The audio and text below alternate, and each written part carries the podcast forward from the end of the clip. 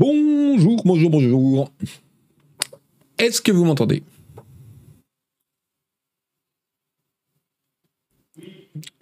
C'est super, bonjour à tous.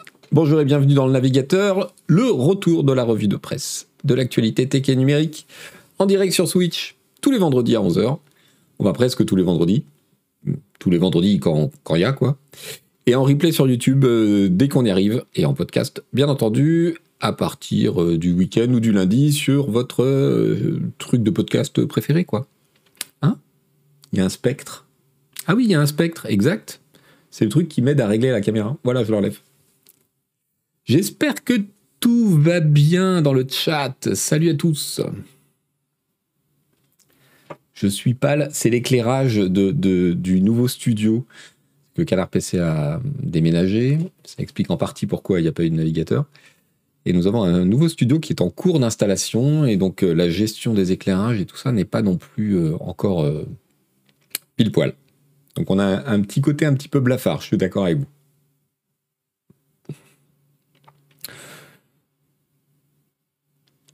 Merci pour la beau, Nico Desmats. Est-ce que c'est cool Arcueil? C'est pas mal Arcueil. On est tout près d'un grand centre commercial qui s'appelle la Vache Noire qui est d'ailleurs parfaitement mensonger parce qu'il y a bien une vache, mais elle est toute colorée, elle n'est pas noire du tout. Voilà. Donc le navigateur, vous ne l'avez pas vu depuis plusieurs semaines, c'est normal, euh, parce que euh, voilà, j'étais absolument débordé entre le déménagement, la fin d'année, euh, il y avait un numéro de Canard PC Hardware à boucler, et comme le rédacteur chef d'Endu est parti, et eh ben c'est moi qui m'en suis occupé. Donc euh, voilà, tout ça fait beaucoup, beaucoup de choses. D'autant que, bon, bah, dans le jeu vidéo, les fins d'année, c'est des moments cool, tu vois, où il se passe pas grand-chose. Euh, donc c'était bien, bien dense. C'est pour ça que j'ai raté quelques épisodes du Navigateur.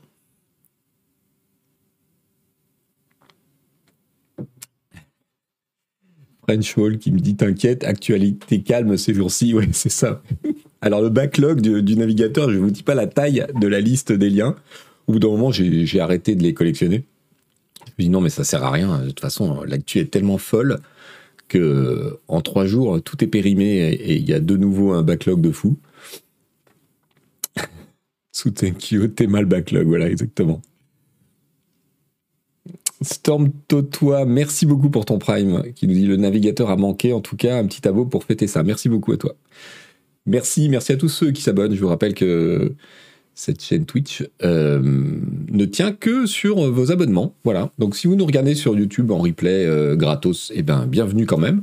Si à l'occasion vous avez, euh, vous pouvez passer sur Twitch et, nous soutenir pour qu'on continue à produire tout ce merveilleux contenu vidéo. ce serait cool. Merci Belten pour l'abonnement offert. Twitter, ça a bien bougé, oui, tu m'étonnes. Tu m'étonnes. Alors, par quoi on va commencer aujourd'hui euh, Bon, on va parler de Twitter évidemment, parce que Elon Musk a encore fondu un câble euh, cette nuit. Donc, juste bien parfait pour que je sois obligé de me lever à 8 h du matin et, à préparer des trucs euh, pour vous. J'ai un petit. On a eu un petit, une petite sortie d'Emmanuel Macron contre TikTok qui était rigolote. quelques influenceurs en procès, ça j'aime bien. Euh, et puis on a un gros morceau, c'est quand même à Microsoft qui va avoir plus de mal que prévu à bouffer euh, Activision Blizzard. Et deux, trois autres trucs. Bon, c'est un petit navigateur light, hein, c'est pour euh, pas vous laisser en 2022 sans, sans avoir repris l'émission. On reprendra un rythme un petit peu plus velu en janvier. mais il y a quand même quelques trucs rigolos à voir. Emmanuel Macron en direct des cimetières du Qatar. Non, là, ils s'en prenaient aux Chinois. L'Asie Joe qui nous dit bof, 99% du backlog, c'est Elon Musk plus Twitter égale Facepalm, c'est vite réglé. C'est pas faux. C'est pas faux. Non, mais il, se passe énormément de choses en ce moment euh, dans le numérique quand même. Dans l'univers euh, du jeu vidéo, dans l'univers des techs, euh, etc. Il y a beaucoup de. Salut, Scorneux. Bon, allez, Tonton Yo-Yo, abonnez-vous maintenant. Exactement, c'est ça. Alors, à propos euh, de abonnez-vous maintenant et tout ça, alors il faut que je me retrouve dans le Jack. Euh, qu'est-ce qu'on fait? On fait on fait ça? On fait ça. Voilà. Euh, si vous voulez faire des cadeaux, notre boutique a des goodies qui sont là. Et comme on va fermer la boutique en début de semaine prochaine, pour éviter qu'il y ait des gens qui prennent des commandes l'avant-veille de Noël et qui soient dégoûtés de ne pas recevoir leur truc à Noël, et aussi pour prendre des vacances. si jamais vous voulez faire des achats, c'est un peu le dernier week-end. lundi, ça marchera encore, mais après, vous risquez de, trouver porte close. Voilà. Alors par contre, euh, la boutique ferme, mais vous pourrez toujours euh, prendre des abonnements. Et les abonnements fonctionneront normalement. Ceux qui nous connaissent ont l'habitude. C'est juste que les locaux seront fermés, donc on ne pourra pas envoyer physiquement les trucs. C'est pour ça qu'on ferme la boutique. Voilà. HBK euh, Live, j'imagine qu'on n'aura pas le temps de parler de GK. Mais si, figure-toi, si, si, si, on va parler de GK.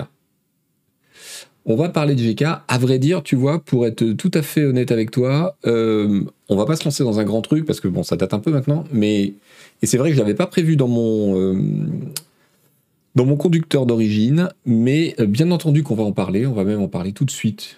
Je vous propose. Allez, c'était la triste nouvelle de, fin novembre déjà, hein? Ouais, c'est ça. Hein Merci, El Paul Possombre, pour ton abo. Donc euh, l'équipe de Gamecult, bon vous savez qu'en juin dernier on avait appris que Gamecult était racheté par une boîte qui s'appelle Reworld Media, qui est aujourd'hui un des plus peut-être le plus gros éditeur français, euh, qui a une manière assez particulière de, faire vivre, euh, j'allais dire les magazines ou les titres, mais non en fait les marques qu'elle possède. on, savait, faites une recherche sur Google, Reworld, Libération, Reworld, arrêt sur image, vous aurez les articles qui vous expliqueront comment fonctionne cette boîte. On a su, quand on a su que Gamecult était racheté parmi beaucoup d'autres sites, puisque Reworld a racheté une entité qui s'appelle Unify et qui regroupait les sites web de TF1, c'est-à-dire Marmiton, Les Numériques, Gamecult, euh, Doctissimo et plein d'autres. Euh, eh bien, on savait que c'était que c'était vraiment vraiment vraiment pas une bonne nouvelle euh, pour Gamecult. Donc euh, voilà, ça s'est concrétisé en novembre lors d'une lors d'un Gamecult live qui curieusement est toujours en ligne. Je vous mets le lien. C'est du Twitch. Euh, c'était très très émouvant parce que euh, voilà, l'équipe euh, de Game Cult a fait ses adieux. L'écrasante majorité de la rédaction, c'est-à-dire les salariés et les pigistes, ont décidé de quitter Game Cult. Voilà, ils, ont refusé de travailler dans, dans la nouvelle entité et dans les nouvelles conditions qu'ils voyaient arriver. Donc c'est objectivement la fin d'une époque. Alors c'est pas la fin de Gamecube parce que le site va continuer euh, chez Reworld avec euh, d'autres gens et d'autres méthodes. Mais disons que c'est la fin du Gamecube que nous avons connu euh, jusqu'à présent. C'était très courageux de leur part de ne pas vouloir voilà, de pas vouloir assister à ce, réalignement du site et de ne pas vouloir y participer. C'était très digne comme émission. C'était très calme. Et c'était très émouvant, franchement.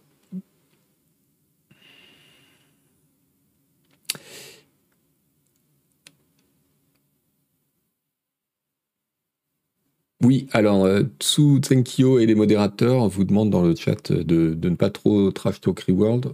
Ces gens sont assez susceptibles et euh, effectivement, euh, ça peut, ça peut poser problème. voilà. Merci, merci à vous.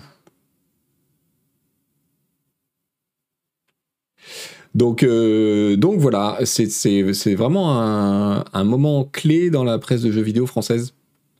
Parce que c'est, euh, même si Gamecult survit, c'est la disparition d'un esprit, euh, d'une façon de faire, d'une façon de voir les choses, qui, bah, qui existait depuis, je ne sais plus quoi, 2000, 2001, qui avait survécu jusque-là à tous les, les soubresauts ils étaient passés euh, dans, plusieurs euh, grands groupes en réussissant à chaque fois à, garder euh, l'esprit de la maison et une tenue, une indépendance par rapport à, ce qu'ils voulaient faire. Donc voilà, c'est pas top. On est triste pour eux. Et on leur adresse évidemment, on leur a adressé tous nos signes d'amitié. Voilà, voilout. Il n'y a pas grand chose à dire de plus, malheureusement. Euh, là, aujourd'hui, on est, je vous parle, on est mi-décembre. Euh, il y a une partie des gens qui ont, qui sont, qui ont officiellement quitté la, société puisqu'ils avaient un mois de préavis et que les, premières décisions euh, de départ ont eu lieu début novembre. Donc, ça va s'échelonner tout au long du mois. Il y a aussi évidemment des gens qui ne peuvent pas, financièrement parlant, partir ou statutairement parlant, partir. Euh, parce que leur contrat ne leur permet pas ou parce que leur finance ne leur permet pas. Il faut, il faut tout à fait respecter ça. Hein, il ne s'agit pas de jeter la pierre. Euh, mais bon, je pense qu'on aura des nouvelles euh, sur les réseaux sociaux d'un certain nombre de des gens qui sont partis quand ils auront recouvré, quand ils seront pleinement en, dehors de Reworld et qu'ils auront recouvré leur, liberté de parole sans craindre, sans craindre que ça puisse être vu comme de la déloyauté euh, à l'entreprise et que leur contrat est fini, quoi.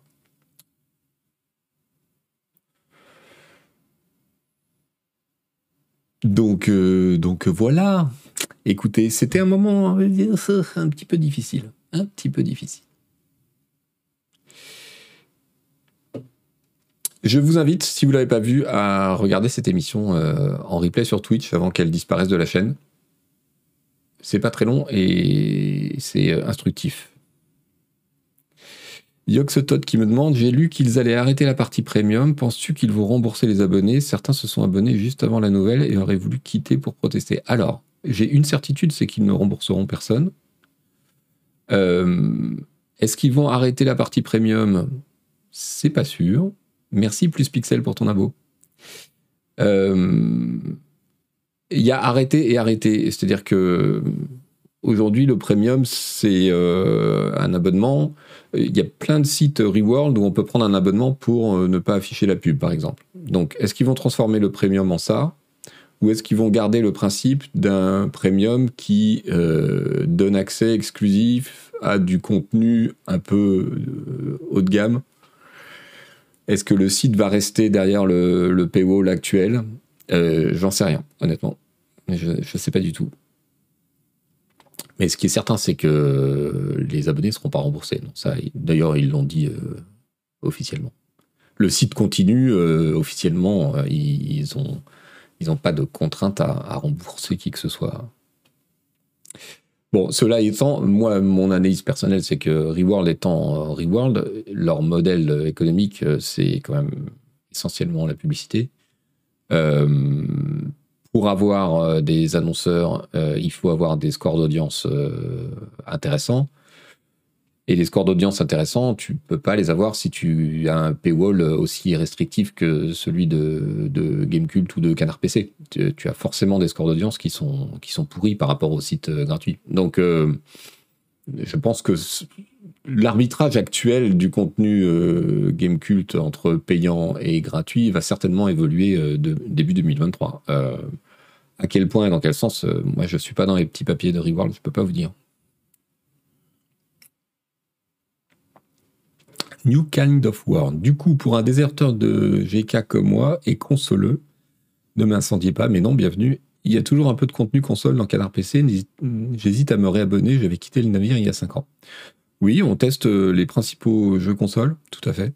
Il y a toujours du contenu console, et puis il y a du contenu jeu vidéo qui, transcende le fait que ce soit PC ou console. Euh, les dossiers, euh, les, articles anglais, etc. Tu, verras une, une, continuité par rapport à ce que Gamecube pouvait proposer en premium de son côté, par exemple.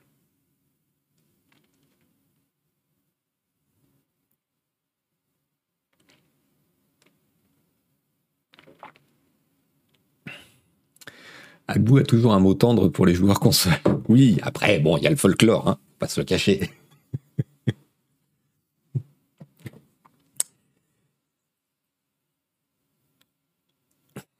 les articles anglais, Canard PC qui a trahi la nation depuis bien longtemps. Ça, j'ai pas compris euh, sur Lapinou.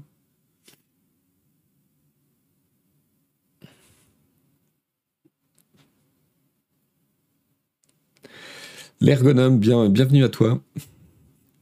Agbou a des, mots tendres pour tout le monde, dit le chat. D'accord. Eugène Ackman, d'ailleurs, une question qui peut paraître cynique, mais avez-vous vu une augmentation des abdos, des abdos? Il on a tous, oh, on a pris, mais on a pris, on a pris salement. Euh, suite à la fin de Gamecult.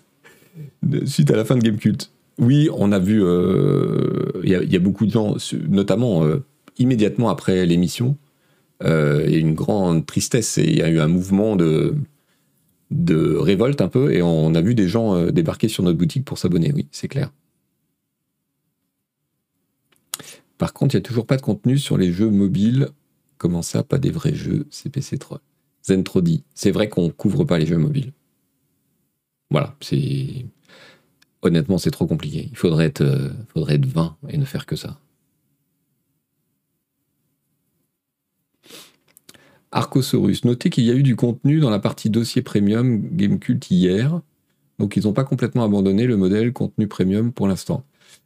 Oui, alors je pense qu'il y a des articles qui étaient déjà commandés ou déjà en route ou des choses comme ça. Et puis, euh, globalement, l'activité de Gamecult a beaucoup baissé euh, depuis un mois. On sent que bah, ils n'ont pas trouvé tous les remplaçants qu'ils souhaitent pour l'instant. Euh, le site, il est un peu, il est un peu en pause. Je pense que ça va se, ça va le, comment dire, le fonctionnement normal va se mettre en route début 2023. Mais et là, on verra quelle est la direction qu'ils veulent prendre hein, exactement. Merci pour l'abo offert d'Elenda.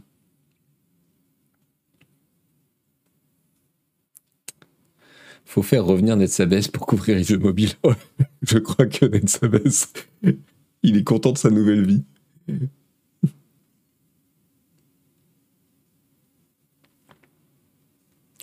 X Blames, tester des jeux mobiles, je me souviens que vous le faisiez. C'est vrai, on le faisait. Euh, euh, en 2014-2015 quand il y avait un supplément console et mobile.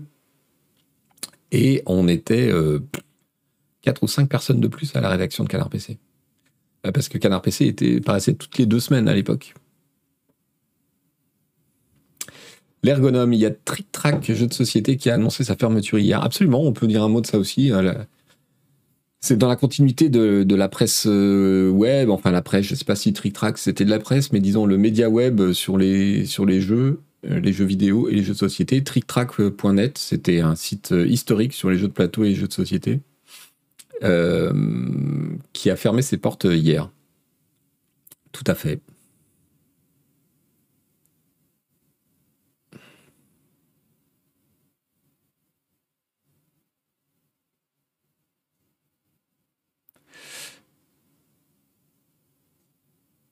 Track, c'était pas de la presse et d'ailleurs ils se défendaient d'être journalistes. Oui, alors ils étaient, euh, ils avaient été rachetés par Asmodee, le grand éditeur de jeux de plateau, euh, il y a trois ans, je crois que c'était en 2019 ou en 2018, je sais plus. Donc euh, bon, il y avait clairement un petit problème de, de, positionnement et de et d'indépendance potentiellement. c'était beaucoup un site. Enfin, il y avait plusieurs façons de voir ça, mais c'est une super base de données sur les jeux vraiment une super base de données euh, avec euh, des années d'existence. Euh, c'était aussi une grosse communauté avec un forum très très actif, des gens qui échangeaient, etc. Et après, l'activité éditoriale du site, bon, c'était un peu light, c'était pas très critique et il y avait beaucoup de, il y avait beaucoup de, comment dire, de promotion ou de communication plus que de journalisme, c'est clair.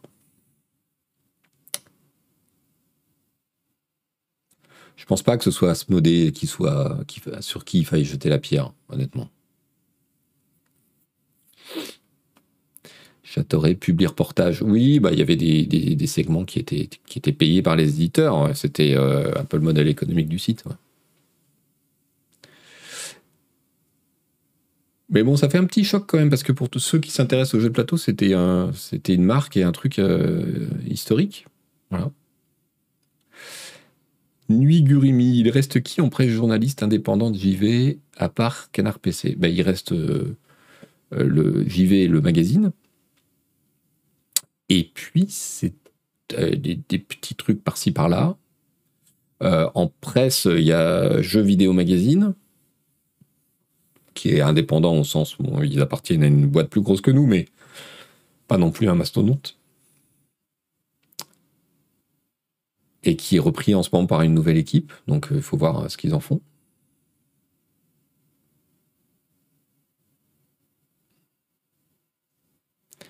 Quel enfer nous dit Factor News sur le net, oui.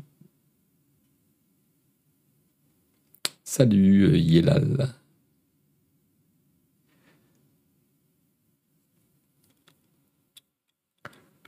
Naden, Jeux Vidéo Magazine fonctionne assez bien, je crois. Euh, c'est le leader en, vente, en tout cas. Ils sont euh, beaucoup plus grand public que nous, et donc ils vendent plus.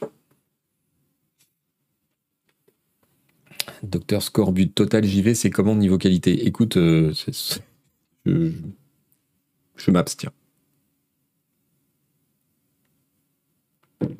Bon, et si on commençait un peu? Alors, on va commencer par faire euh, un peu l'actualité de Twitter.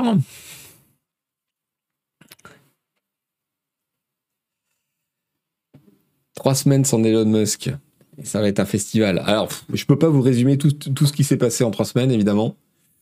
Euh, juste, la dernière fois qu'on en a parlé, euh, il me semble que je vous avais parlé d'un monsieur qui s'appelait Yoel Ross, qui était le, responsable de, la sécurité des contenus chez Twitter et je disais, c'était le début de la prise euh, en main d'Elon Musk, je disais, bon, tant que ce gars-là, qui avait été vachement critiqué par, euh, par l'aile droite politique américaine, est encore là, euh, c'est curieux. bon, il, faut regarder ce qui se passe parce que c'est assez curieux. Bon, finalement, il est parti, évidemment. Et, et il a été flingué a posteriori par, par Elon Musk au point que il a dû quitter euh, chez lui parce qu'il était menacé.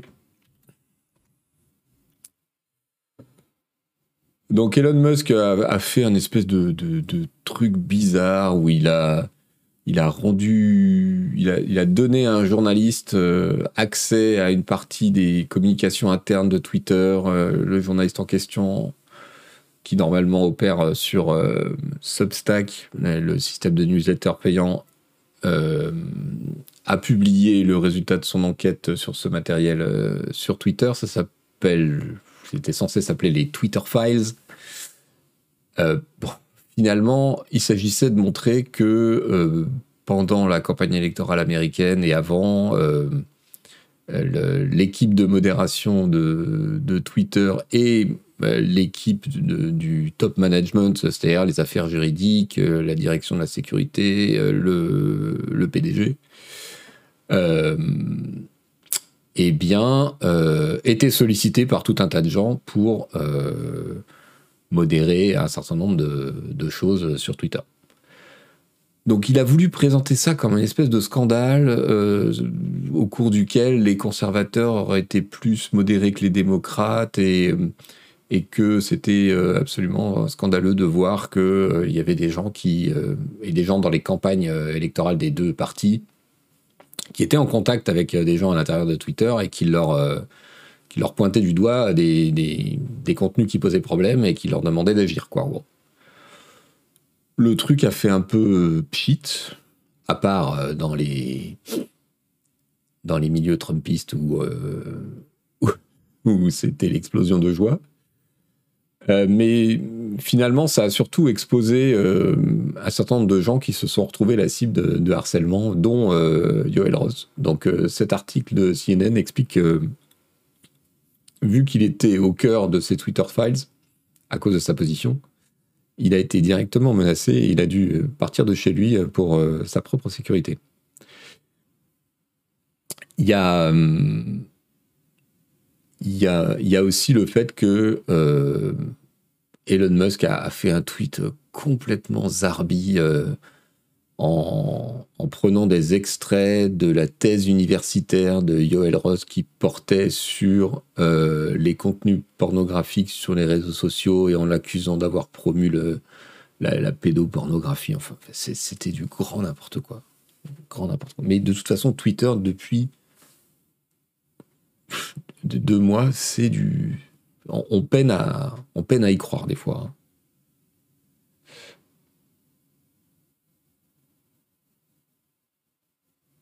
Fulgure qui nous demande en passant l'histoire des cartes NFT Trump, c'est du lard ou du cochon? Non, non, c'est vrai, c'est le pire truc du monde, quoi. Trump qui, qui lance des cartes NFT à son effigie, c'est grotesque. Faites une recherche sur Google? Je l'ai même pas mis dans la liste parce que je voulais pas faire le.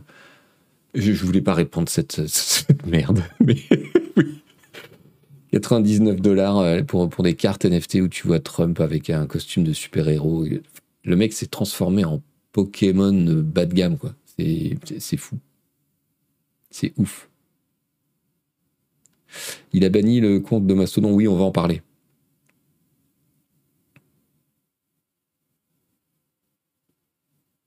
La Trump card, ouais. Loubi de Nob qui nous dit Je recommande la carte Trump en astronaute, elle est drôle.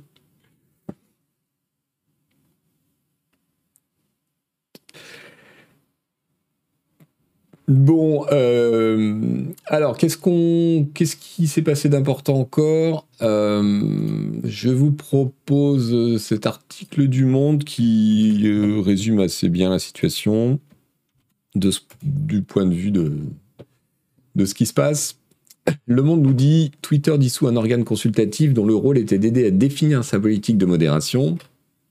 Donc ça, effectivement, c'est la, dissolution du Trust and Safety Council. C'était euh, une assemblée de gens extérieurs choisis par Twitter euh, pour former un, conseil. C'est-à-dire qu'ils étaient sollicités, ils pouvaient être sollicités sur des sur des problématiques euh, justement de, modération. Et l'idée initiale, c'était d'avoir l'avis de gens extérieurs pour, pour travailler. Il n'avait aucun pouvoir, sinon celui de donner un conseil quand on le sollicitait. Euh, bon, il a été dissous parce que, hein, pourquoi Voilà. Et. Euh,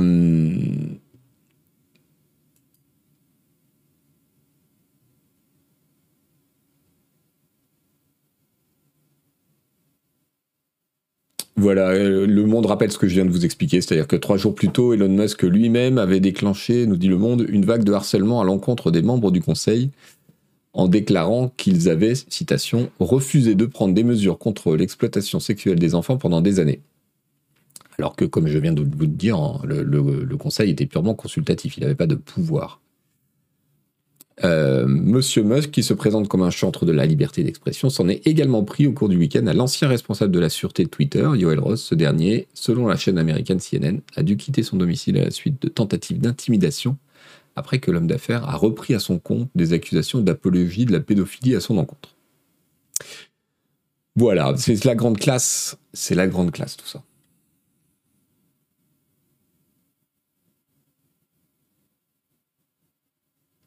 Naden qui nous dit après je dis pas, il y avait peut-être du gras taillé dans Twitter, mais certainement pas sur tout ce qui est modération. Ouais, c'est tout le problème de, de, cet ensemble de décisions depuis deux mois qui semblent impulsive, sans avoir de ligne directrice, sans avoir de réflexion autour, sans avoir de solution à apporter quand tu, quand tu détruis un truc.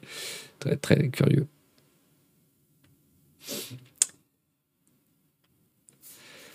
Alors, qu'est-ce qui se passe à la suite de ça? Évidemment, Donald Trump est ravi. Hein euh, Donald Trump est tout à fait content.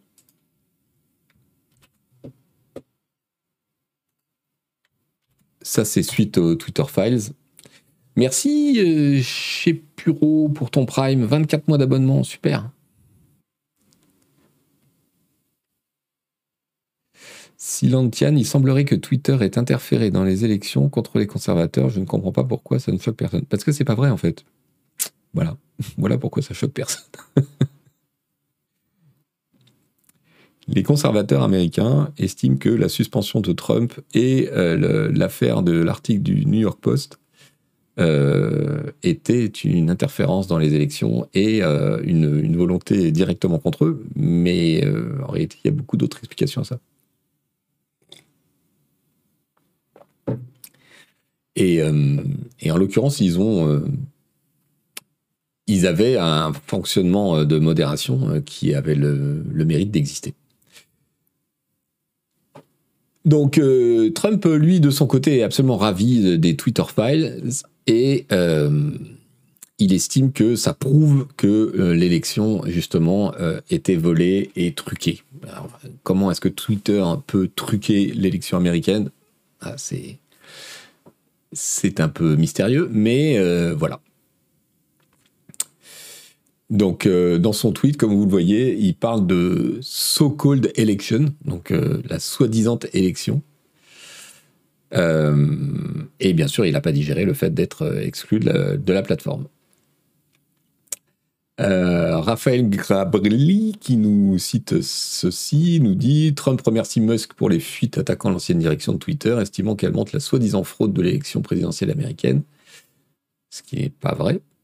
Euh, Musk ne le contredit pas et promet de nouvelles fuites. Le cirque n'est pas terminé, les enfants.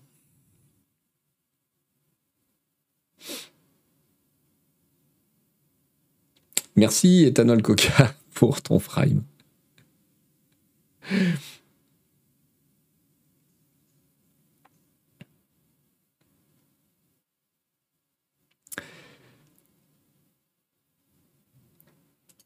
Qu'est-ce qu'on a d'autre? Alors, les, nouvelles, euh, j'allais dire les dernières nouvelles, mais non, les, avant-dernières nouvelles.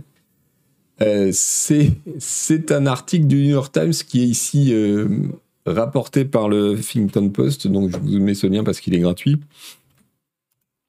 Il y a deux informations là-dedans. C'est d'abord que Twitter apparemment ne paye plus son loyer, ses loyers, et plusieurs donc il y a visiblement un, bras de fer qui est en cours entre euh, Twitter et les proprios des différents bâtiments qu'il occupe. Et la méthode de Elon Musk, c'est d'arrêter de payer visiblement.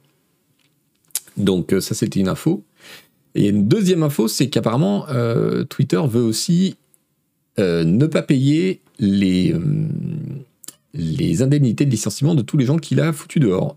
Alors, euh, des principaux managers notamment, parce qu'à eux, il leur doit des millions, mais aussi euh, de, milliers d'anciens salariés euh, qui avaient un accord, pour lequel un accord avait été signé avant l'arrivée de, de Musk, j'allais dire de Trump, mais bon, c'est de plus en plus la même chose malheureusement.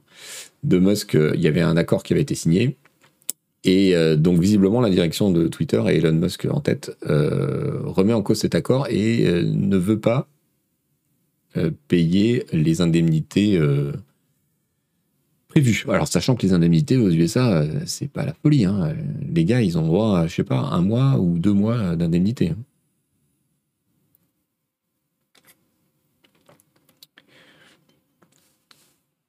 Merci Toto CPC pour ton prime. C'est bien ça. Merci Toto. Euh, une news AFP vient de tomber. L'Union européenne menace Twitter de sanctions.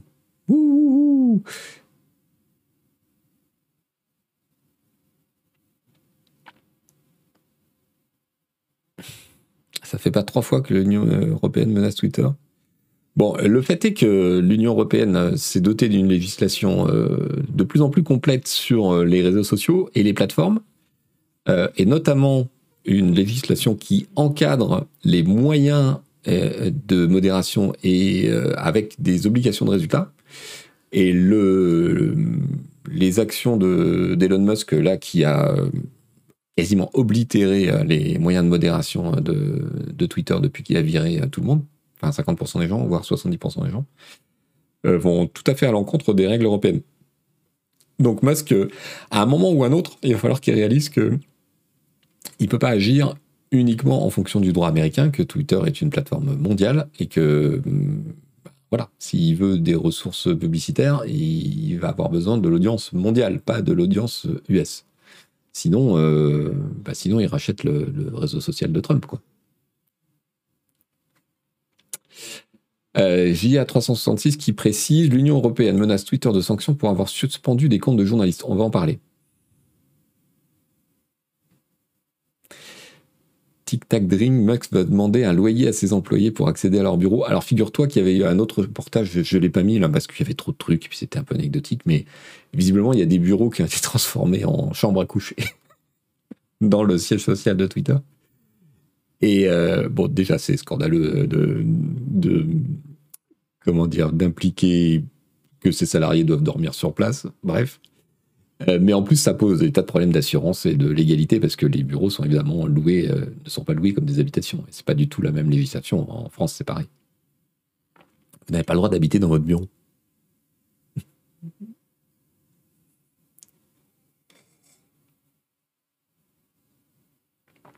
À quand les dortoirs de 15 Bah oui, c'est ça. Euh, ensuite, alors on y vient, les derniers les, derniers euh, pétages de plomb.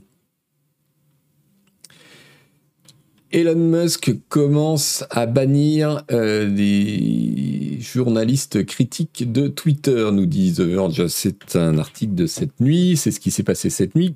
Euh, qu'est-ce que c'est que cette histoire? Alors, tout ça part d'un compte qui suit les déplacements du jet privé de Elon Musk on en a parlé déjà ici euh, l'année dernière. Euh, vous savez, ou peut-être vous ne savez pas, que les données euh, de déplacement des avions civils sont publiques. c'est de l'open data, donc on peut tout à fait suivre n'importe quel avion. Il y a d'ailleurs des sites spécialisés qui, qui suivent en temps réel le déplacement de tous les avions dans le monde. et il y a des gens depuis un certain temps qui utilisent ça pour suivre les déplacements en, jet privé d'un certain nombre de gens. Alors, euh, beaucoup, récemment, c'est dans un but euh, de dénonciation écologique, c'est-à-dire de montrer que il y a une frange euh, de la population qui a une empreinte carbone absolument démentielle. Et il y a un compte Twitter assez connu qui était déjà en bisbille avec Elon Musk avant, qui rachète Twitter, euh, et qui suivait spécifiquement le, jet privé identifié de Elon Musk. Elon Musk avait essayé de le faire taire, avait, mais le gars lui avait demandé de l'argent, enfin bref. Euh, quand il a pris euh, la direction de Twitter, Musk avait dit Je suis tellement pour la liberté d'expression que je ne, je ne supprime même pas ce compte. Et puis finalement, hier, alors il semble qu'il y ait eu un incident avec un de ses enfants qui a été qui était en voiture et qui a été harcelé par euh, quelqu'un. Et euh, Elon Musk euh, en a déduit que c'était la faute du mec qui suivait son jet privé. Alors, le rapport entre la voiture et le jet n'est pas complètement évident. Et donc a suspendu ce compte-là, puis a suspendu tous les comptes qui suivent les déplacements de jet privé. Et puis, dans un mouvement de colère, tout ça euh, c'était hier, ça s'est répandu évidemment dans la presse et dans les réseaux sociaux, et un certain nombre de journalistes qui euh, suivent euh, Elon Musk au sens qui sont chargés professionnellement de rapporter ce que fait Elon Musk dans ses affaires, s'étaient fait l'écho de tout ça et, avaient, et ont été bannis. Alors, ce, sont, ce sont des journalistes très connus pour certains, très importants, des, mecs du Washington Post, de CNN, du New York Times, euh, de Mashable, de The Intercept. Vous lirez l'article. Euh, et ils ont couvert euh, sur leurs réseaux sociaux, dont Twitter, les actions de Musk contre ce compte et contre ceux qui suivent les jets. Les jets. Et il semblerait qu'un certain nombre d'entre eux ont, en, faisant ce boulot de suivre ce qui se passait, rapporté que les gens qui étaient exclus, qui faisaient ça et qui étaient exclus de Twitter, c'était reporté qui sur Facebook, qui sur Mastodonte et continuait de suivre le jet privé de Elon Musk, mais sur une autre plateforme. Et eh ben, pouf, il a banni, euh, il a fermé leur compte. Il a banni leur compte. Dia 366, c'est nimp et ça empire chaque jour. Le mec est un gosse à qui on a donné un jouet. Ouais. Maricou, une telle instabilité émotionnelle pour un homme de 50 ans, c'est impressionnant.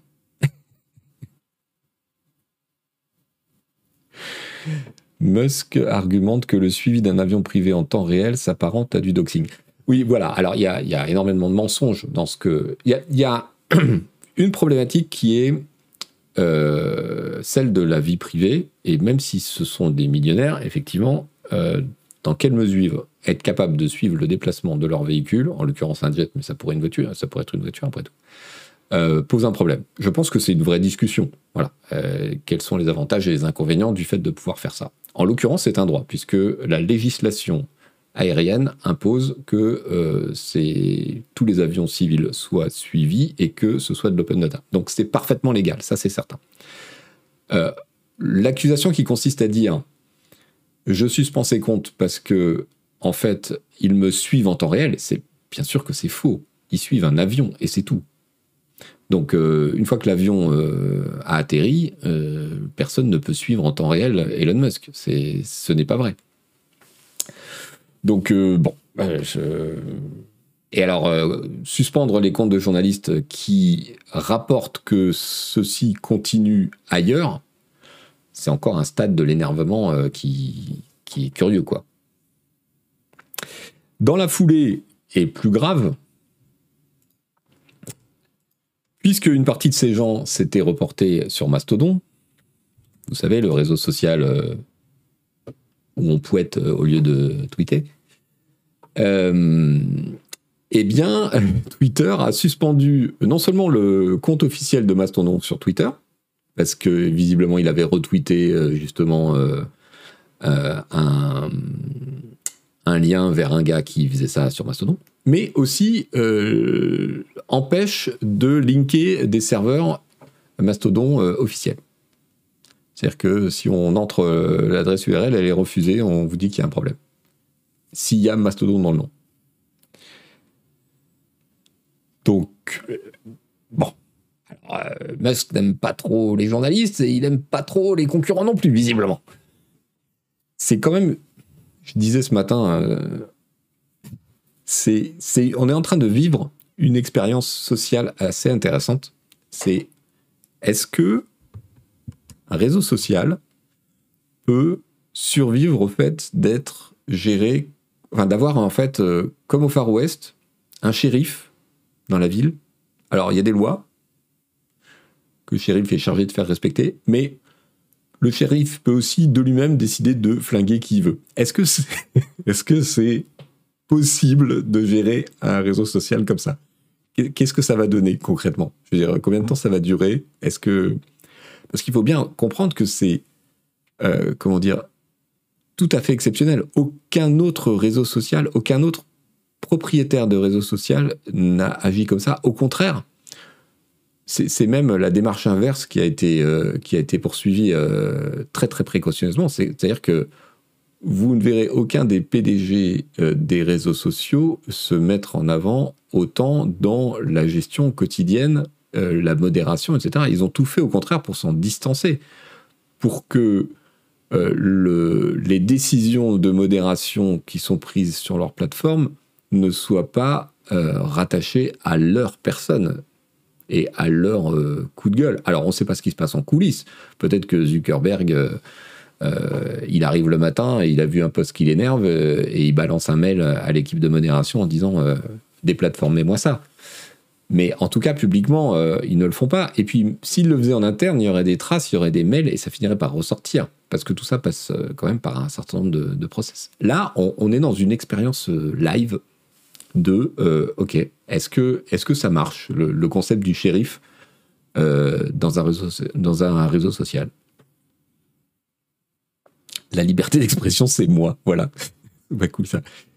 Bon, évidemment, c'est assez drôle, hein, parce que alors, ce qui est, drôle, c'est que je vous avais préparé un tweet euh, d'un des comptes. Malheureusement, entre-temps, j'avais fait ça hier, et entre-temps, c'est un des comptes de grands journalistes qui a été suspendu, donc je peux même pas vous le montrer, vous voyez. Euh, qu'est-ce que... J'avais un truc que je voulais vous montrer? Non, c'est pas là. Ok, tant pis. Euh, est-ce qu'il le cite là? Voilà, oui, c'est ça. Euh, l'article de TechCrunch euh, cite Elon Musk euh, le 6 novembre qui, disait Mon engagement pour la liberté d'expression va jusqu'à me retenir de bannir le compte qui suit mon avion, même si ça me met.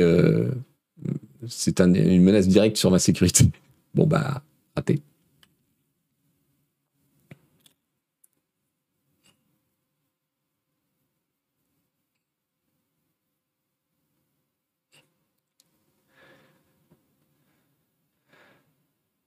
C'est pas un patron, c'est une expérience. Thor 14, c'est tout à fait ça.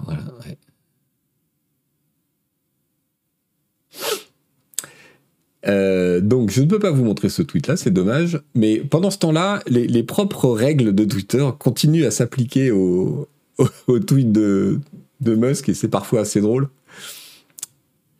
Euh, donc, le tweet dont je vous parlais, euh, mon engagement, blablabla, vous voyez qu'il est assorti d'un petit, d'un petit encadré euh, qui explique que euh, euh, le, compte auquel Elon Musk fait référence a, été banni actuellement.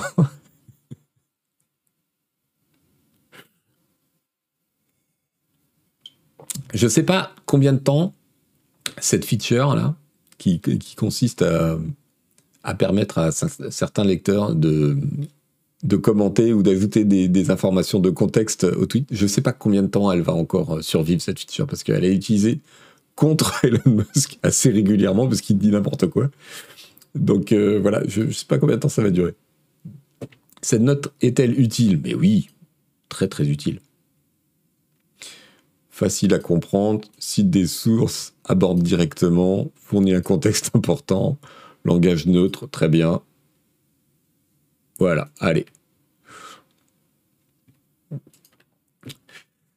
Euh, le plus drôle, c'est le sondage qu'il a refait parce qu'il n'aimait pas les résultats. Oui, j'y venais justement. Alors, voici le, profil d'Elon Musk. J'ai envie de dire Trump à chaque fois. Ma langue va fourcher, pardonnez-moi d'avance. Donc, qu'est-ce qu'il a fait euh, cette nuit? Il a fait un sondage, vous voyez, pour demander euh, s'il fallait euh, enlever la suspension des comptes euh, qui, euh, qui indiquaient sa location, son, emplacement exact, ce qui est faux, hein, rappelons-le, ça indique l'emplacement de son avion, pas la sienne, et puis uniquement dans le trajet de son avion. Donc, le, sondage qu'il a fait, 500 000 votes, 43% étaient favorables au fait de, de d'enlever le ban des comptes. Du coup, qu'est-ce qu'il a répondu? Ah, désolé, il y avait trop d'options, on va refaire le sondage. C'est très drôle. Donc il a refait un sondage, effectivement. C'est celui-là. Alors, qu'est-ce qu'on veut? Ben, On veut qu'il débanne, voilà. Et c'est toujours le déban qui est en tête. On va voir ce que ça donne. Puisque entre-temps, on n'en a pas parlé, on n'a pas eu l'occasion d'en parler, mais euh, Elon Musk a pris pour une sorte d'habitude de faire des sondages à travers Twitter, de, de prendre soi-disant euh, ses décisions en fonction de ça. C'est comme ça qu'il a des... qu'il a enlevé le ban sur euh, Trump, c'est après, avoir fait un sondage euh, sur Twitter. Bon, ce qui est évidemment complètement stupide parce que pour, le, pour un mec qui se plaint qu'il y a trop de bots sur Twitter, le sondage Twitter, mais c'est un apo à bot. C'est, c'est, on peut pas faire pire comme. Bon, enfin bref. On n'est plus dans la rationalité de, toute façon. Hein.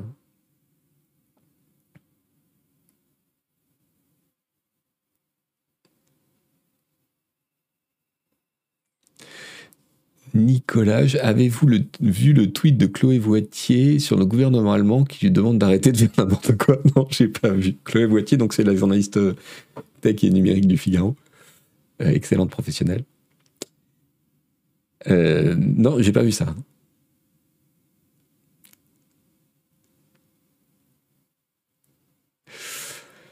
Donc, donc voilà. Qu'est-ce que j'avais d'autre? Oui, bon, tout ça ne doit pas quand même nous faire oublier que Twitter, c'est même avant Musk, c'était un merdier pas possible. je voilà, je voudrais euh, envoyer le balancier un petit peu dans l'autre sens.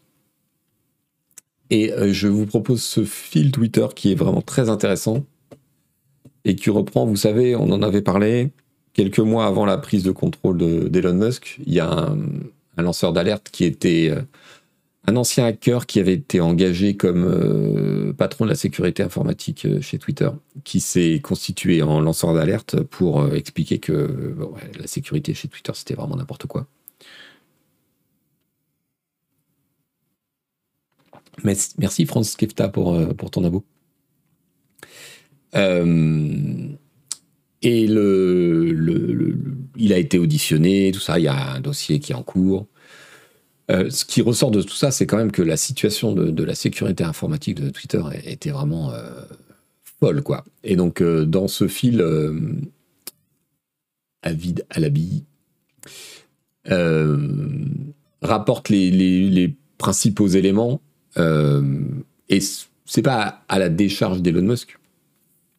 C'est juste pour rappeler que, voilà, Twitter, c'est un chaos continu depuis la naissance du truc. Moi, j'avais eu l'occasion d'écrire un, long article sur la naissance de Twitter dans Feu humanoïde.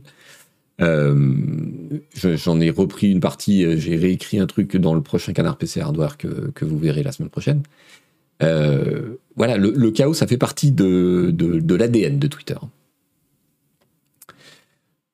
Donc, euh, qu'est-ce qu'il nous raconte? Il nous raconte que euh, bah, d'après euh, les, révélations de ce lanceur d'alerte, Twitter ne, surveillait pas les, les des, employés, donc il pouvait, y, avoir tout à fait du spyware sur les, les ordis du bureau. Ça, c'est un truc de fou. il n'y avait pas de d'environnement séparé pour le développement, les tests, euh, les, mises en prod, etc. dans Twitter. C'est-à-dire que les développeurs n'avaient pas d'environnement séparé pour tester ce qu'ils allaient faire et, le, et, voir les conséquences en temps réel avant euh, le, déploiement en prod, ce qui est une, mesure, euh, comment dirais-je, basique du développement informatique normalement. Au moins 5000 employés ce qui est quand même beaucoup, avaient euh, des accès libres et privilégiés euh, au système de production, c'est-à-dire étaient capables de taper directement dans le code actuel de Twitter. Ça paraît vraiment, vraiment beaucoup. Euh, en 2020, Twitter a eu des incidents de sécurité suffisamment sérieux pour qu'il soit obligé de, faire des rapports au gouvernement fédéral pratiquement toutes les semaines. Vous imaginez le truc Parce que en plus, Twitter est, sous surveillance des autorités parce qu'ils ont eu tellement d'incidents de sécurité euh, il y a quelques années qu'ils étaient sous la menace d'une amende record et ils ont transigé avec les autorités pour être sous surveillance pendant X temps en s'engageant à prendre les mesures qu'il fallait, à rapporter les incidents, etc. Euh, du coup, ah tiens, on me donne le.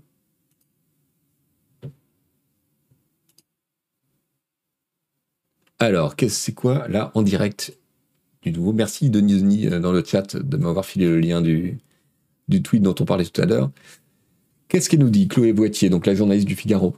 La diplomatie allemande critique la suspension de plusieurs comptes de journalistes. Nous avons un problème certes. Alors, je ne parle pas allemand, mais effectivement, c'est un problème. Euh, qu'est-ce qu'on a d'autre? Euh,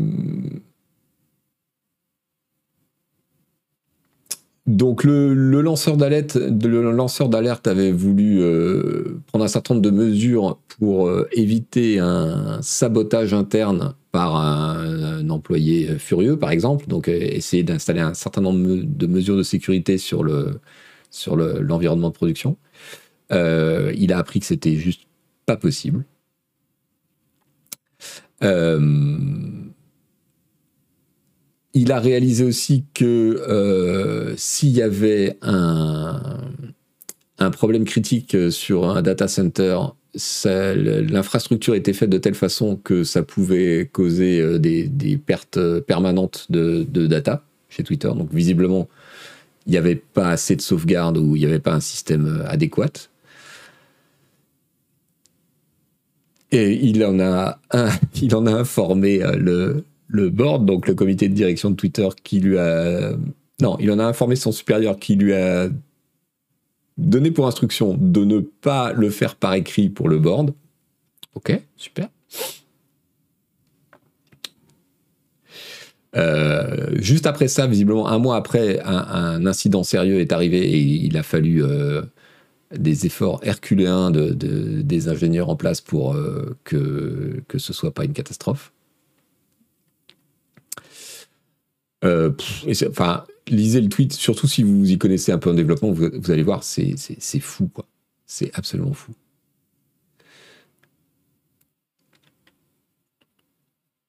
Ah oui, ça, ça j'aime bien aussi. Euh, Twitter ne faisait pas de sauvegarde des, des ordinateurs des employés.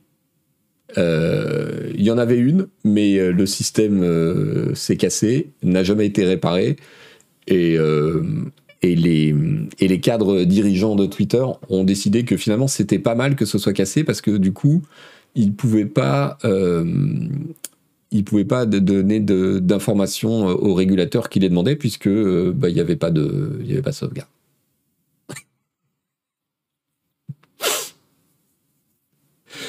Donc voilà, ce, n'est que ça. Voilà, c'est juste pour remettre le, merdier Twitter dans son, dans son contexte. Euh, Elon Musk ou pas Elon Musk, les apparences étaient trompeuses. Voilà, c'était pas que les apparences d'ailleurs, parce qu'on le savait. Euh, Twitter, ça a toujours été un merdier pas possible. J'ai retrouvé en, regardant l'historique de Twitter, euh, justement pour écrire mon article, j'ai retrouvé un passage absolument fabuleux où c'était, je sais plus quand, je crois, au début des années 2010, euh, où Twitter était une, était une catastrophe industrielle. Euh, je ne sais pas si vous vous rappelez ceux qui l'ont vécu, euh, qui étaient déjà sur la plateforme. les serveurs étaient en surcharge sans arrêt, on avait des erreurs de connexion, c'était un vrai bordel. Et donc, ils avaient décidé de faire un audit extérieur. Donc, ils avaient mandaté un ingénieur euh, extérieur pour faire un audit de leur infrastructure et, de leur capacité, de, qu'est-ce qui n'allait pas, etc. Parce qu'en interne, ils s'en sortaient pas. Et donc, le mec, il bosse. Et au bout d'un moment, il se rend compte qu'il y avait zéro, pardon pour le micro, zéro sauvegarde de la base de données Twitter. Zéro. Voilà. Il ne sauvegardait rien. Donc, si la base de données crachait, il perdait définitivement euh, les tweets, les comptes, tout. Il n'y avait pas de sauvegarde. un truc de malade. Et à l'époque, Twitter avait déjà des millions de, connexions par jour. Voilà. je, c'est un truc de fou, quoi. C'est quand même un truc de fou. Allez, on quitte Twitter. Et on, fait un petit détour par Emmanuel Macron de Je vous ligne du TF1 Info. Ne froncez pas les sourcils. Donc voilà, c'était le 8 décembre, euh, où le chef de l'État, donc, euh, on ne sait pas très bien pourquoi, s'est lancé dans une grande diatribe. Alors il se déplaçait près de Poitiers, et il s'est mis à, tacler euh, TikTok. Des contenus hyper bien foutus, une façade lisse derrière laquelle se cache une vraie addiction. Emmanuel Macron a jugé jeudi le réseau chinois TikTok, très plébiscité par les adolescents, d'une naïveté confondante. Une plateforme très régulée politiquement par Pékin et sur laquelle circule également de la propagande russe cachée, a-t-il également critiqué. Alors, qu'est-ce qu'il nous dit, notre président? Ce réseau est d'une naïveté confondante. Ils ont 10 000 types très bien formés qui poussent des contenus. Ils savent très bien ce que vous aimez, poussent des choses hyper bien foutues qui sont beaucoup plus innovantes que les Américains. Derrière, il y a une vraie addiction des jeunes, a-t-il déploré. Sur TikTok, je vous défie de trouver un contenu sur ce qu'il se passe au Xinjiang ou autre. Euh, et c'est là où vous avez aussi de la propagande russe cachée, a-t-il ajouté. Qu'est-ce qui lui a piqué? Quelle mouche l'a piqué, notre, notre président? Je ne peux pas critiquer le Qatar, attaquant TikTok. Oui, alors c'est d'autant plus bizarre. L'article de TF1 m'a fait rire parce que juste après avoir décrit donc euh, comment dire la déclaration de Macron, l'article précise le chef de l'État détient lui-même un compte TikTok suivi par 3 millions d'abonnés. Il a publié plusieurs dizaines de vidéos sur ce réseau, etc. etc. Donc, euh, ouais, bon. À un moment, il va falloir choisir. Et, on va tous être plus ou moins dans cette situation, nous, les, utilisateurs de Twitter. Si ça continue à se détériorer et si ça finit par être un, un bouge d'extrême droite, euh, qu'est-ce qu'on fait?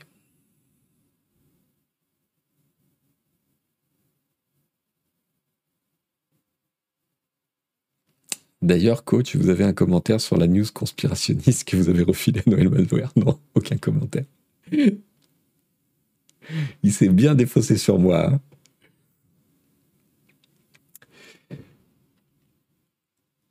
Alors, qu'est-ce qu'on a d'autre? Euh, Puisqu'on parle de réseaux sociaux alternatifs, je ne sais pas si vous avez vu euh, ce petit portrait de Eugène Rochko, qui est le créateur de Mastodon. Euh, voilà, c'est un, article du Monde en accès libre. Donc, moi, j'avais jamais vu sa tête. Je ne savais pas qui c'était. Du coup, ça m'a intéressé. Voilà, le monsieur, le jeune programmeur d'origine russe, fondateur de Mastodon. Donc, il a émigré euh, en Allemagne euh, enfant, à l'âge de 11 ans, avec l'espoir, nous dit-on, d'un meilleur futur loin de la Russie, la Russie de Poutine. Il est jeune, hein, ouais.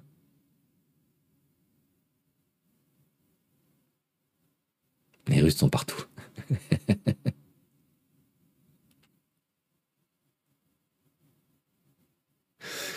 Bon, voilà, écoutez, euh, très honnêtement, on n'apprend pas énormément de choses, c'est pas très fouillé, mais, euh, moi, je connaissais rien, donc euh, je, partant de petit, j'ai quand même appris deux, trois trucs.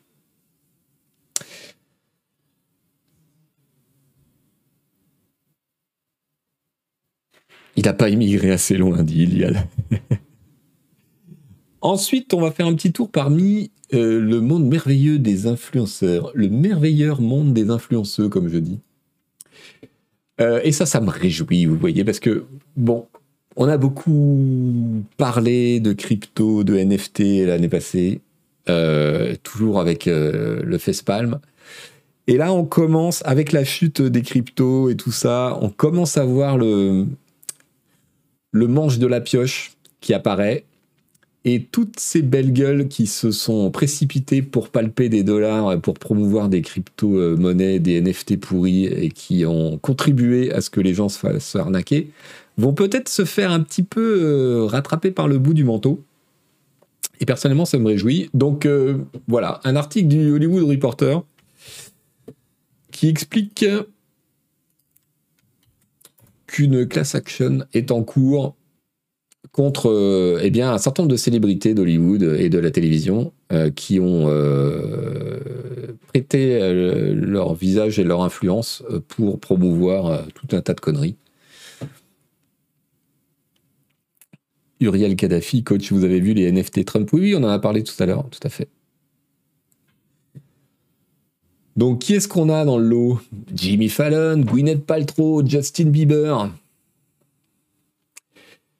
Euh, tous ces gens-là euh, ont fait la promotion plus ou moins ouvertement, de façon plus ou moins cachée, mais sans jamais expliquer qui touchait euh, qui des millions de dollars, qui des,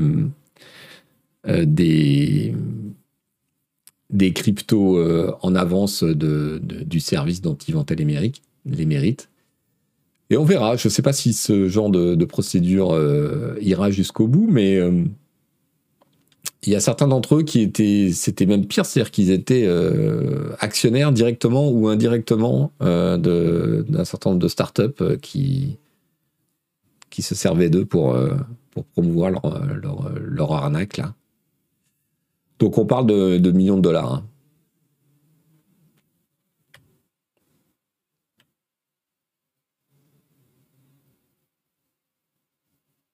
Gwyneth Paltrow, elle est dans tous les coups fumants. Ouais, c'est une vraie euh, catastrophe, euh, Paltrow.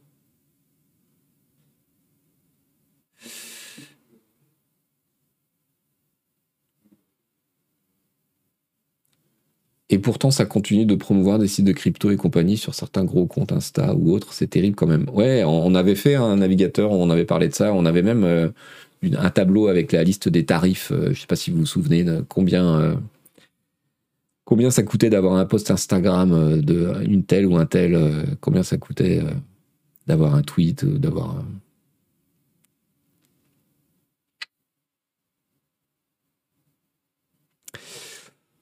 Donc voilà, écoutez, on va suivre ça, mais ça fait du bien. Qu'est-ce qu'on a d'autre sur nos amis les influenceurs Un petit article du Figaro, pas franchement critique, mais assez hallucinant. Je vous le recommande. Vidéo, podcast et jeux concours quand décembre rime avec course à l'audience et au partenariat pour les youtubeurs. C'est joliment dit. En fait, c'est la foire au n'importe quoi, concrètement. les mecs, ils en sont à faire des, des vlogs tous les jours euh, pour, euh, pour présenter, regardez-moi ça, pour présenter la, constitution de leur cadeau de Noël, faire des, des unboxings et tout. Lisez l'article, c'est absolument consternant. Euh, ça touche aussi des podcasts. Alors, il y a tout un nouveau vocabulaire. Donc, il y a les Vlogmas, donc Vlog Christmas, Vlogmas. Euh, les Podmas, donc Podcast Christmas, Podmas. Bon, apparemment, euh, ça fait une audience très importante. Et, et tous ces gens-là sont très contents. On a au passage un petit, un petit tableau des rémunérations, c'est mignon. Donc c'est une agence, euh, je ne sais pas à quel, à quel point il faut s'y fier, mais euh, en gros, en fonction du nombre de followers, voilà combien ça vous coûte d'avoir un tweet. Euh. Donc voyons, moi j'ai 17 000 followers sur Twitter. Donc où est-ce que je suis? Ah, je suis entre nano et micro-influenceur. pas super flatteur. Plus proche de nano-influenceur que de micro-influenceur, parce que micro-influenceur, c'est 10 000 à 100 000. Donc voilà, je peux vendre mes tweets 40 balles, maximum. Ouais. C'est pas fou, hein. Je sais pas si ça vaut le coup, franchement. Je sais pas si ça vaut le coup. Alors, et, Canard PC, euh, sur Twitch, euh, on doit avoir 20 000 followers, je pense. Et sur YouTube, peut-être un peu moins. Ouais, on, est dans les micros, entre 10 000 et 100 000. Alors, sur Twitch, euh, ça dépend du nombre de vues, mais on peut espérer entre 200 et 1900 euros pour un live. Bah. Le prêtre volant, 26 500 followers sur Twitch. Euh, bah voilà, on est dans le bas du micro. Donc, euh, allez quoi, 500 balles? On peut payer en bitcoin, quoi. Oui, c'est même la seule monnaie qu'on accepte en fait. bon, voilà, si ça vous intéresse de, plonger euh, un, œil prudent euh, dans, cet univers infernal, euh, lisez l'article du Figaro. La grande affaire du jour, c'est quand même les difficultés de Microsoft avec euh, son intention de euh, boostifier Activision Blizzard.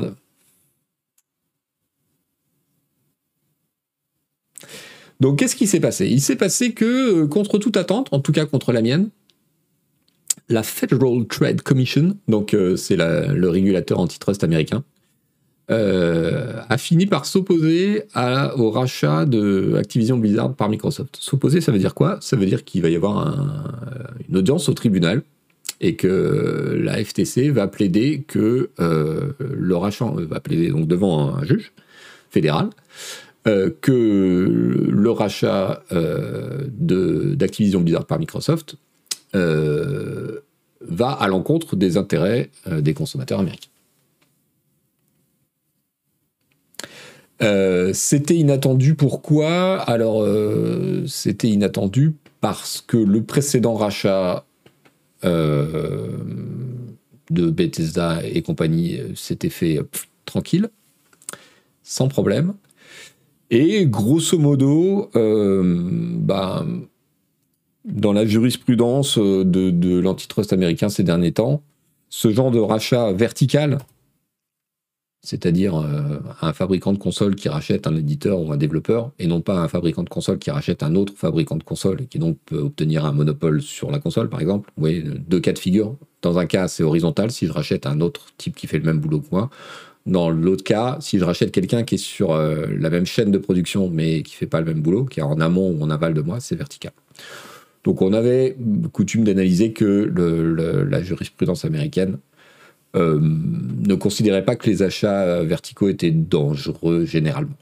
Voilà, donc c'est une petite surprise. Alors en même temps, comme me l'avait fait remarquer euh, un lecteur ou un auditeur, qui m'avait envoyé un petit message suite à ma chronique coin du jeu sur la question du mois dernier.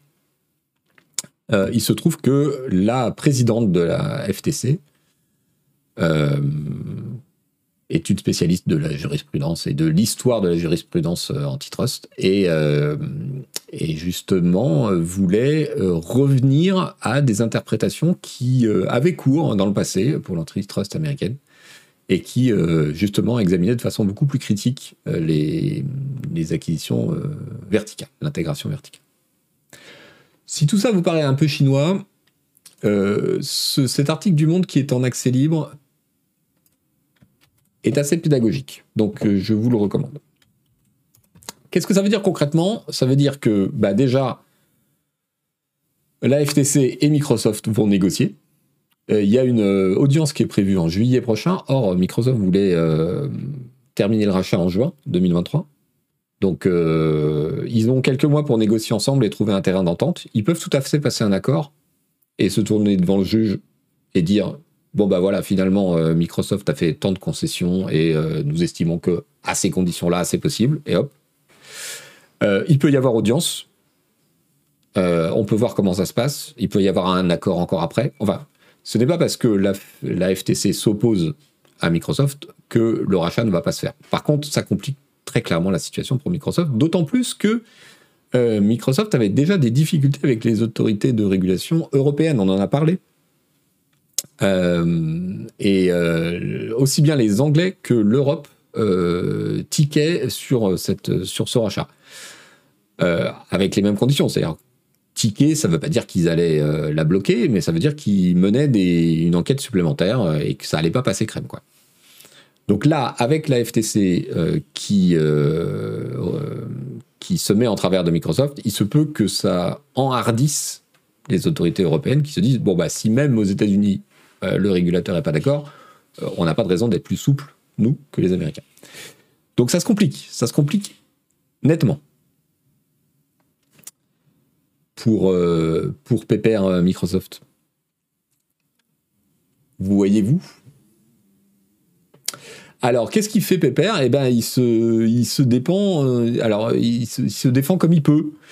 Et donc, là, on a Microsoft qui fait des tas d'initiatives pour essayer de contrer les arguments selon lesquels il va avoir un, pouvoir extraordinaire sur le marché, et notamment alors, on a suivi ici, dans plusieurs émissions, le, sketch de euh, est-ce qu'il y aura Call of Duty sur PlayStation? Et si oui, pendant combien de temps? Et quel engagement, etc.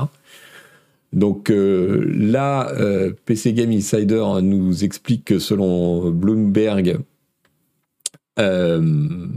Microsoft veut s'engager auprès de Nintendo pour que Call of Duty soit disponible là-bas aussi. Bon, vous comprenez bien que tout ça, c'est un peu de l'affichage. C'est aussi pour dire aux autorités, bah, vous voyez, on, s'engage pour que Call of Duty soit présent sur toutes les plateformes. On ne va pas euh, assécher le marché. La gueule du site, oui. Et pourtant, j'ai un. j'ai un uBlock euh, qui fonctionne normalement. Euh, et puis, il y a eu même un, petit épisode cocasse parce que Microsoft a dit qu'il s'engageait aussi auprès de Steam pour que Call of Duty soit euh, disponible sur Steam. Vous savez que Activision, pendant un temps, avait retiré Call of Duty de Steam, et puis évidemment, ils étaient revenus. Euh, à quoi Gabe Newell, donc le patron de, Valve et Steam, a dit Ouais, mais non, mais nous, on n'a pas besoin d'un accord comme ça, on s'en fout. D'ailleurs, les accords comme ça, on n'y croit pas. Nous, ce à quoi on croit, c'est de faire la meilleure plateforme possible pour que les gens euh, trouvent qu'ils ont un intérêt à venir chez nous, euh, on ne croit pas à ces trucs signés, etc. Donc c'était assez drôle. Je vous mets l'article de Kotaku, il y a la citation de Game Newell si ça vous intéresse.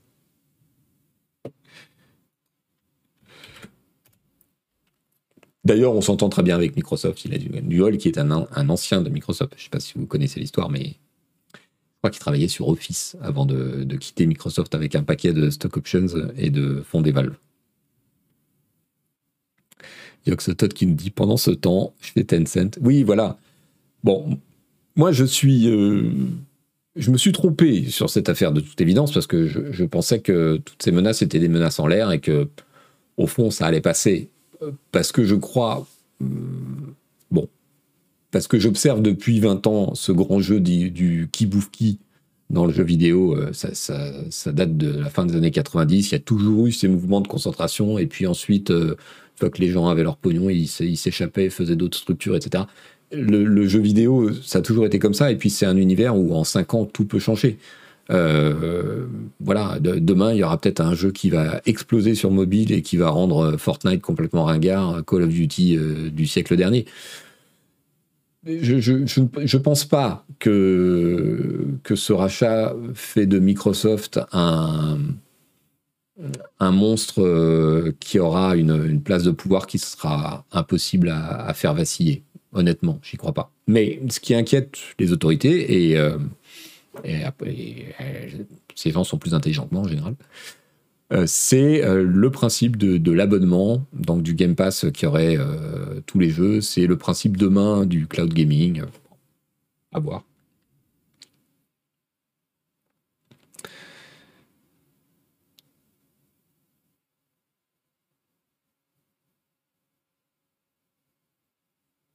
Concentration du capital jusqu'à ce qu'il n'en reste qu'un. Ouais, mais en fait, en réalité, ça se passe pas comme ça. Enfin, dans le jeu vidéo, on a vu à quel point ça se passait pas comme ça. C'est-à-dire, chaque fois qu'il y a eu des mouvements de grande concentration, euh, ça a été suivi de, mouvements de grand éclatement. Concrètement, c'est comme le. C'est un peu comme l'univers des startups à Silicon Valley. C'est-à-dire que vous faites une startup, ça marche de feu de Dieu, Google vous rachète. Euh, deux ans après, euh, vous ou bien les tops ingénieurs de votre euh, affaire qui avaient des stock options partent avec l'argent pour fonder un autre truc qui crée aussi quelque chose. Le jeu vidéo, ça a toujours plus ou moins marché comme ça. Il y a des gros acteurs. Alors, il y en a peut-être un peu moins, non, pas peut-être, il y en a sûrement un peu moins aujourd'hui qu'il y en avait il y a 20 ans. Ça s'est concentré, c'est évident. Mais il y a aussi tout un marché où les acteurs sont petits, moyens, et, et de ce point de vue-là, d'ailleurs, on, ne le dira jamais assez, mais Steam a eu un impact incroyable sur le marché du jeu vidéo et a permis des choses qui étaient impossibles avant.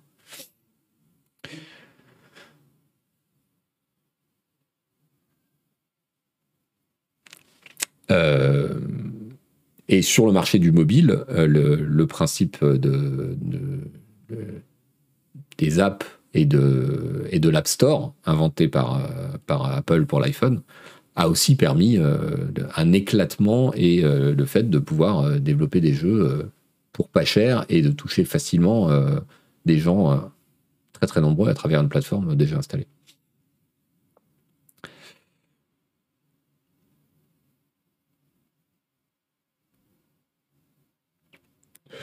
Donc euh, voilà, alors je, dis merci Steam. Steam pose son, lot de problèmes aussi, hein, quand c'est un acteur qui représente toujours 70% du, marché du, jeu PC en numérique, voire 80, voire 90.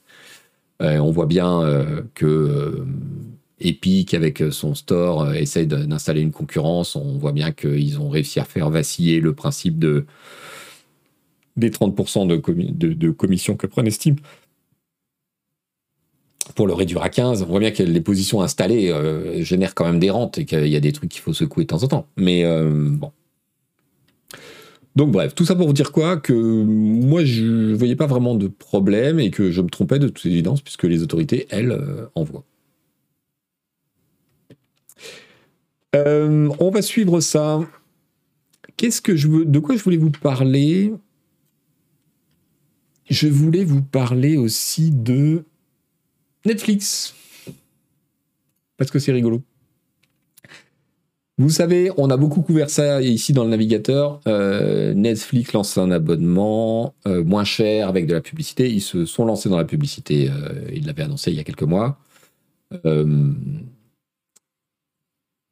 ils ont, on l'a suivi aussi à la surprise générale, pris pour prestataire entre guillemets de leur technologie Microsoft et non pas euh, les, grandes agences ou les grandes plateformes euh, de pub.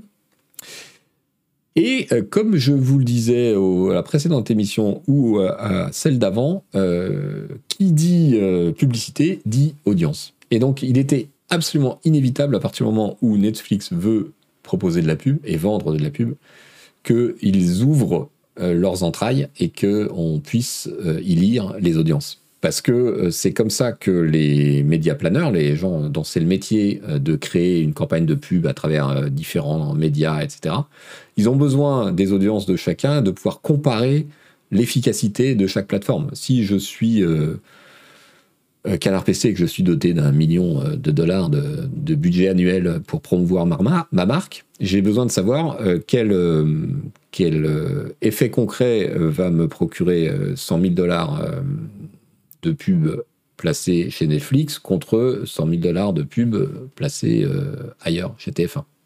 Donc il faut qu'il y ait des mesures d'audience qui soient au minimum un petit peu comparable. Et en tout cas, il faut qu'il y ait des mesures d'audience et pas seulement des mesures internes, parce que Netflix peut évidemment me baratiner tout ce qu'ils veulent sur leurs chiffres en interne. Il faut qu'il y ait des éléments extérieurs qui puissent mesurer ce qui se passe. Et c'est ce qui va se passer, puisque nous dit cet article du Monde, et c'est complètement la logique du fait de, lancer des abonnements avec, euh, avec publicité. Netflix forcé de se convertir à la mesure d'audience des chaînes de télévision. Désormais sous pression des annonceurs publicitaires, le leader mondial de la vidéo à la demande par abonnement, nous dit Alexandre Picard dans Le Monde, discute en France avec l'Institut Médiamétrie. Nous souhaitons participer à l'écosystème de la télévision et être mesurés de la même façon que les chaînes traditionnelles. La volonté de Netflix est, désormais claire, a assuré sa nouvelle directrice de la publicité, Jérémy Gorman, lors de la conférence The Future of TV Advertising Global le 7 décembre. On pourrait donc à terme connaître la durée de visionnage totale d'un film, ou euh, tout ça. Et on pourra comparer des pommes avec des pommes, a expliqué la dirigeante. Toutefois, le degré de détail des chiffres reste encore incertain. Bon, on ne sait pas comment ils vont implémenter, ni quelles données ils vont donner exactement.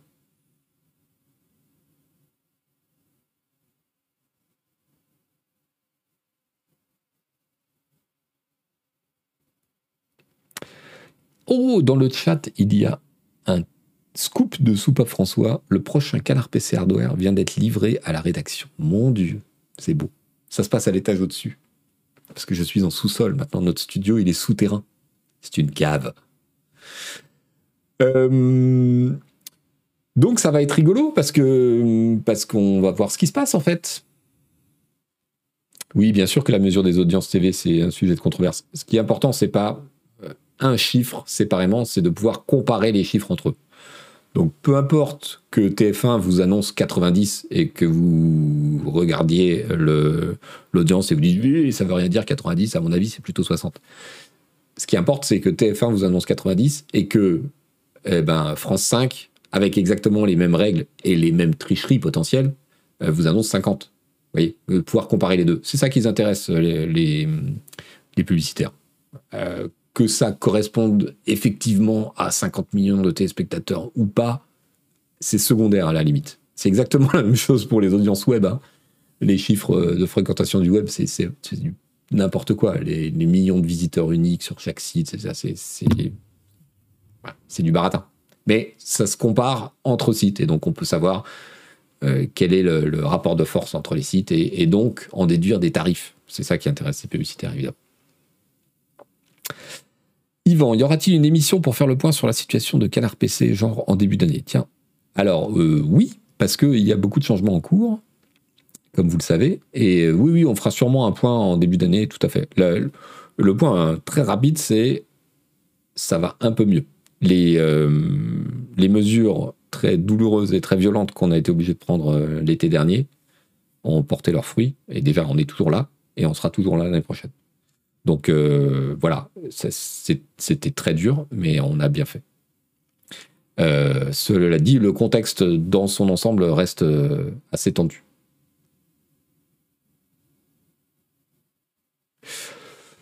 Voilà, alors puisqu'on parle de chiffres, j'ai repéré ce truc de Digiday qui est un site spécialisé justement dans le,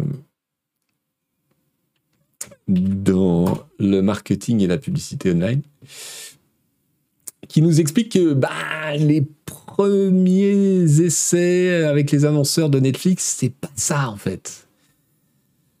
Euh, donc le titre c'est Netflix laisse les, les annonceurs récupérer leur argent après avoir euh, raté euh, ses objectifs d'audience. Ça commence bien.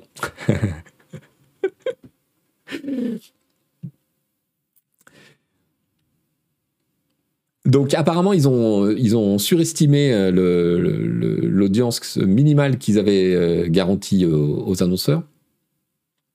Euh, et, du coup, les budgets sont pas complètement dépensés puisque les budgets sont en fonction de l'audience effectivement.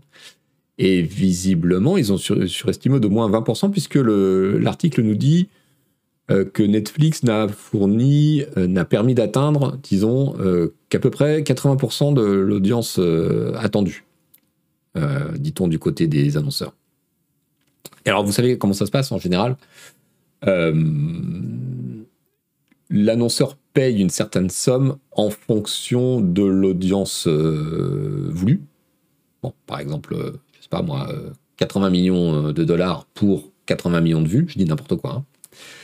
Et, euh, et là, il se trouve que ben, en ont que 60. Donc, généralement, ce qui se fait dans les médias, parce qu'on n'est pas con, c'est que l'argent, on le garde. Et on leur dit, non, mais je te fais un, avoir pour l'année prochaine. Que, tu vois, euh, t'as que eu que 60 cette année, tu m'as payé 80, bon bah t'as as un avoir pour 20 millions l'année prochaine. Ce qui fait que le média garde l'argent et l'annonceur euh, est un peu bloqué dans son budget.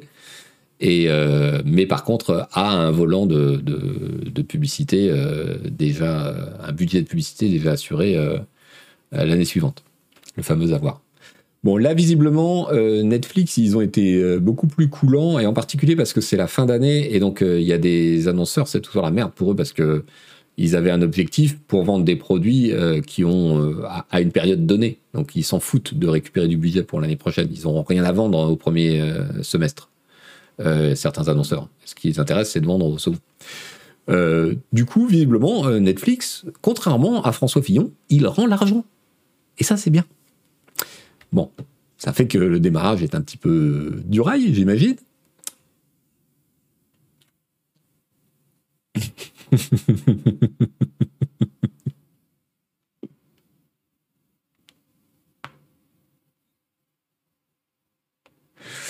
Euh, il, faut, il faut voir aussi que c'est euh, Netflix, là, ils sont euh, nouvel entrant, ils sont challenger, ils débarrent. Donc, ils n'ont pas intérêt à froisser les, grandes agences en disant Bah non, t'as payé, t'as payé. ils ont au contraire tout intérêt à être flexibles et à dire Non, mais bien sûr, vous savez, on, fait ça au fil de l'eau, on démarre, c'est nous qui nous sommes trompés, il n'y a pas de problème. Établir une relation de confiance et que l'année prochaine, les gens reviennent. C'est logique. C'est ce que je ferai aussi. C'est ce qu'on fait tous les jours.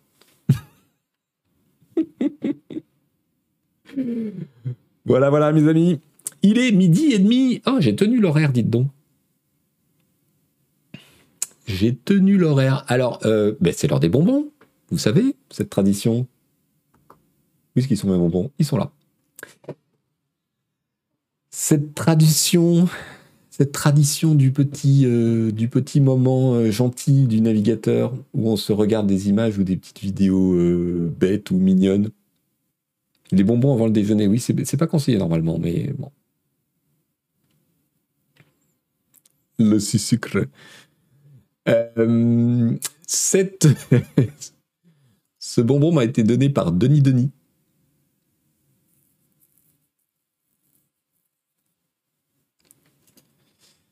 Est-ce que j'ai bien coupé le son? Non, je n'ai pas coupé le son. Ok. Ça se passe en Angleterre. Il fait froid en Angleterre. Mais il y a des gens qui font du vélo quand même en Angleterre. Aïe, oula, ça doit faire mal aux fesses. Mais bon.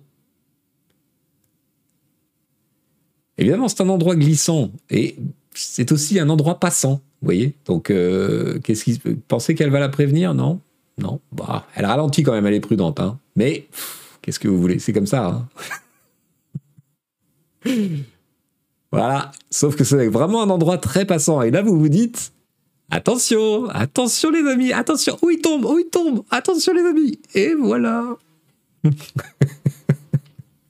Personne ne s'est fait mal. Aucun, aucun cycliste n'a été blessé dans cette opération.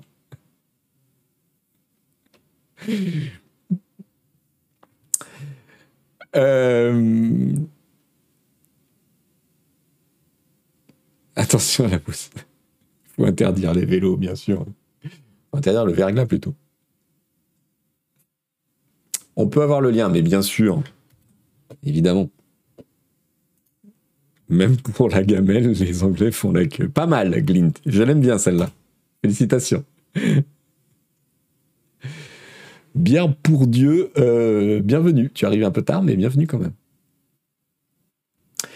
Euh, sinon, un petit site euh, qui est rigolo, qui vous présente, si, vous êtes jeune et que vous vous demandez de quoi parle Vaudaron, voilà, qui vous propose la télé des extraits archéologiques, presque ethnologiques, de la télé des années 90 avec des extraits d'émissions. Donc un tout jeune euh, Robert Downey Jr., vous y croyez à ça? Regardez-moi cette magnifique cravate. Mais regardez-moi cette cravate. Hein? Regardez-moi ça. La coupe levée. Alors bon, le monsieur, il est quand même habillé un peu british, là, ça va? Mais Robert, mais Robert, qu'est-ce que t'as fait, Robert?